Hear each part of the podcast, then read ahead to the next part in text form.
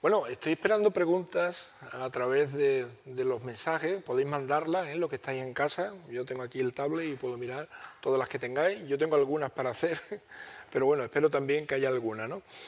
Y podéis hacer también vosotros, ¿eh? si queréis alguna pregunta a Marina. Yo creo que esta parte, bueno, es la parte clínica pura, ¿no? Y se pueden hacer muchas consideraciones, ¿no? Y yo la primera, eh, la primera que te quiero hacer es, ¿tú crees que estamos en condiciones de hablar de fenotipos de poliposis? ¿Y habría un perfil en ese caso, de fenotipo en el que podría ir mejor dupilumab, anti-L5 o malizumab?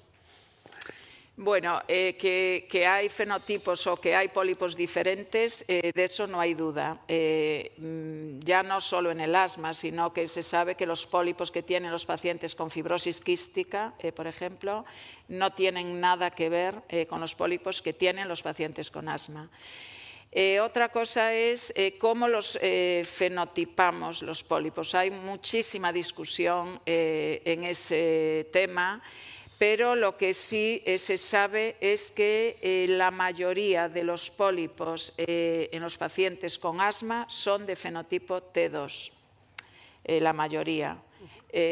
por tanto, de entrada, yo creo que a la hora de manejarlos, eh, si el paciente tiene asma, eh, yo desde luego los manejo asumiendo eh, que son fenotipo T2.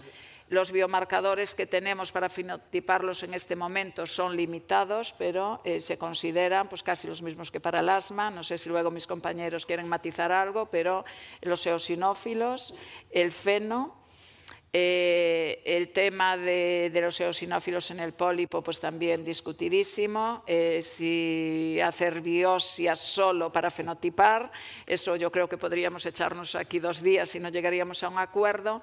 Pero si ya se han estirpado los pólipos porque se hizo una cirugía, eh, pues ahí sí que es importante analizar la biopsia.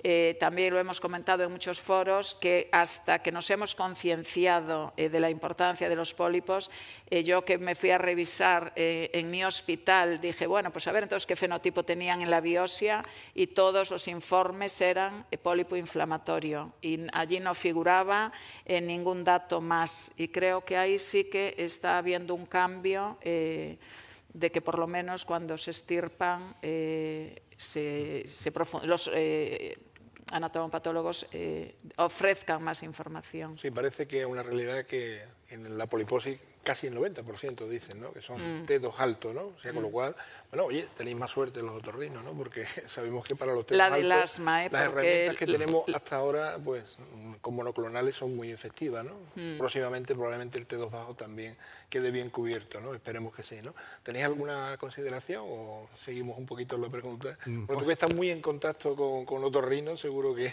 La verdad es que, bueno, ellos incluso en Polina hablan de, del contagio de osinófilos por campo, más de 10 osinófilos por campo. Mm. La mayor parte de los pólipos que, que analizan tienen no 10, sino 50, más, más de 50 por campo. ¿no? Mm. Es verdad que que siempre tengo la, controversia con los otorrinos, porque yo creo que a lo mejor la citología nasal puede ayudar y es más sencilla que una biopsia. Para ello dice que la biopsia es mucho más sencilla, pero la citología la podemos hacer nosotros. Y, y sí he tenido buena experiencia en el contagio de eosinófilos por citología. Eh, muchos de los pacientes con pólipos tienen más de 20% de eosinófilos en citología, ¿no? y eh, te puede ayudar un poco sin necesidad de biopsia en algunos casos. ¿no? Bueno, Marina, tú lo has comentado en cuanto a los estudios comparativos entre los diversos monoclonales, que no hay análisis face-to-face, ¿no? pero eh, bueno, siempre está la discusión en diferentes foros si realmente la respuesta en los scores clínicos mm, de la poliposis y de los síntomas nasales eh, dependen más de la efectividad del fármaco ¿eh? o de la situación basal de los pacientes, ¿no? si eran más graves en los que entraron en cierto ensayo clínico que en otros. ¿no? Tú que lo has visto así, eh, ¿qué piensas? ¿Realmente depende de la efectividad o de que los pacientes estuvieran peor ¿no? a la entrada en el estudio? ¿no? si me dejas completar la pregunta, o de que tienen más eosinofilia, mm. porque es que estos que tienen poliposis nasal suelen tener más eosinofilia periférica también. Entonces, a veces puede que respondan mejor al tratamiento los que tienen poliposis porque son más graves y o más eosinofílicos, ¿no?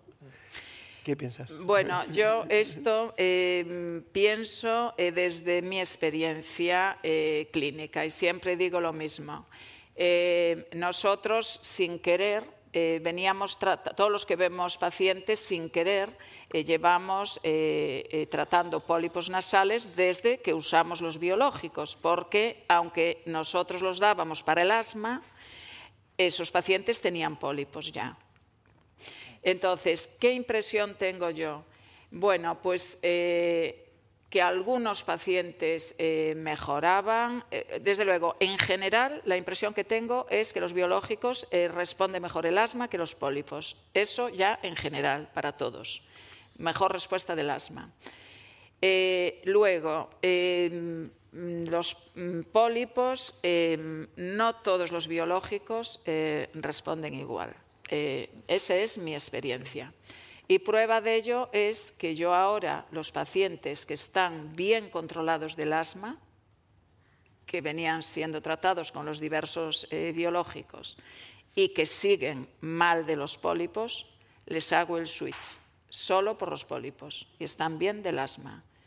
Y la experiencia es muy buena eh, de eh, que se rescatan muchos pacientes. Yo, es mi impresión, que que los pacientes eh, mejoran de, los pólipos, que no todos los fármacos son iguales para los pólipos.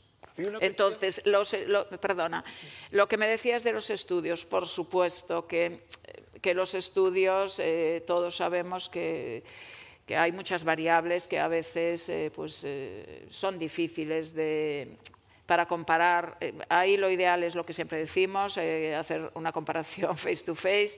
El otro, bueno, pues cada estudio incluye pacientes diferentes, unos incluyen más pacientes operados, otros menos, unos llevan tres cirugías, otros llevan una. Eh, todo eso, claro que influye en, los resultados.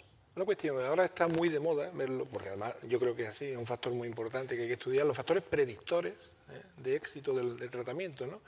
Y han salido algunos estudios más recientes en los que se ve que la poliposis, o sea, paciente con asma grave, eh, sinofílica con poliposis, la poliposis puede ser un factor predictor de éxito, mm. de mejor respuesta para el asma. Mm.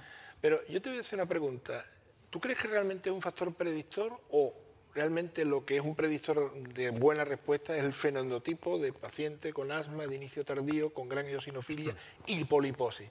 Quiere decir, ¿tú crees que resistiría la poliposis en un estudio multivariante como factor importante frente a la eosinofilia, por ejemplo? Yo creo que no, que no resistiría.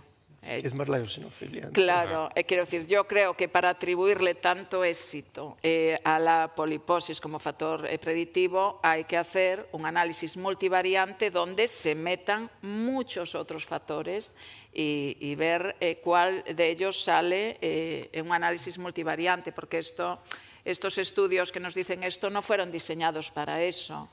Entonces, lo único que hacen estos estudios es que con esa muestra fueron diseñados para otro objetivo y dividen en dos grupos.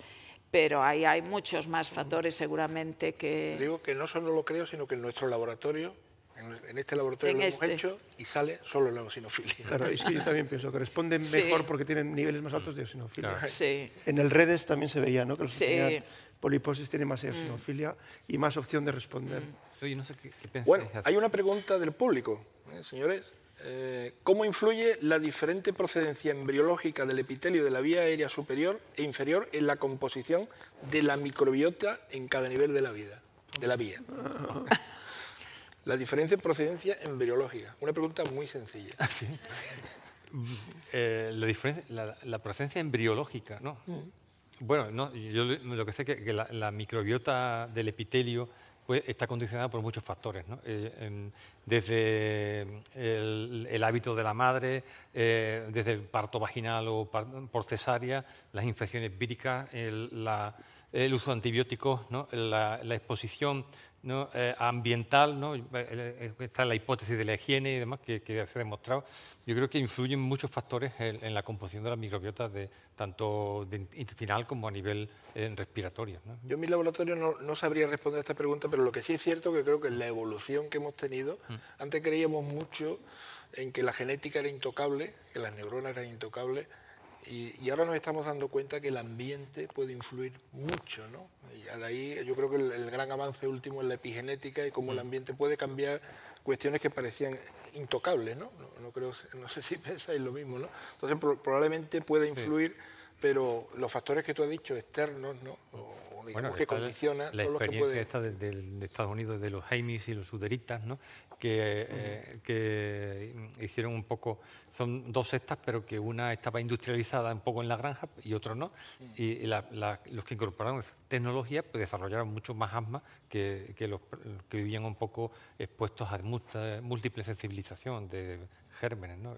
Bueno, Un estudio también reciente, ¿no? hecho en Finlandia y Rusia, ¿no? además con una variante genética que en un caso, ¿eh?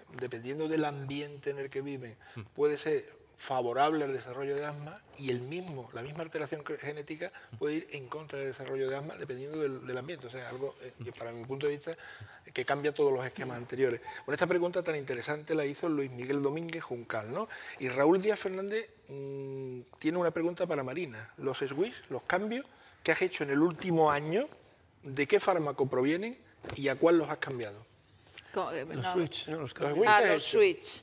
Los switch, los. Eh, sí, bueno, pues yo en el último año el switch que más hice fue eh, adupilumab de otros fármacos y eh, sobre todo por el tema, por la poliposis nasal, El- sin lugar a dudas. Yo creo, si me dejas hacer un comentario, es que los fármacos nos enseñan cuáles son los mecanismos patogénicos relevantes. Porque cuando antes hablábamos de los pólipos, yo recuerdo un tiempo en que nos derivaban los otorrinos, los pacientes con poliposis, para descartar pólipos alérgicos. O sea, que había como esta clasificación pólipos alérgicos y no alérgicos. Luego han venido los eosinofílicos, que sabemos que es fundamental, pero es que ya casi se da por hecho, como tú decías antes, que tiene eosinofilia. Pero lo que no éramos tan conscientes es que en su patogenia los mecanismos IL4 y IL13 son tan relevantes. Entonces ahora tenemos que reinterpretar la patogenia de los pólipos a la vista de los resultados con, los, con el dupilumab. ¿no? Entonces sabemos que esa vía- patogénica es fundamental ¿no? en la polipogénesis. Bueno, creo que estamos sobre el tiempo, aunque solo unos minutos. Bueno, yo quiero agradecer muchísimo vuestra presencia, Marina, Santiago, Gregorio. Gracias por venir a este laboratorio.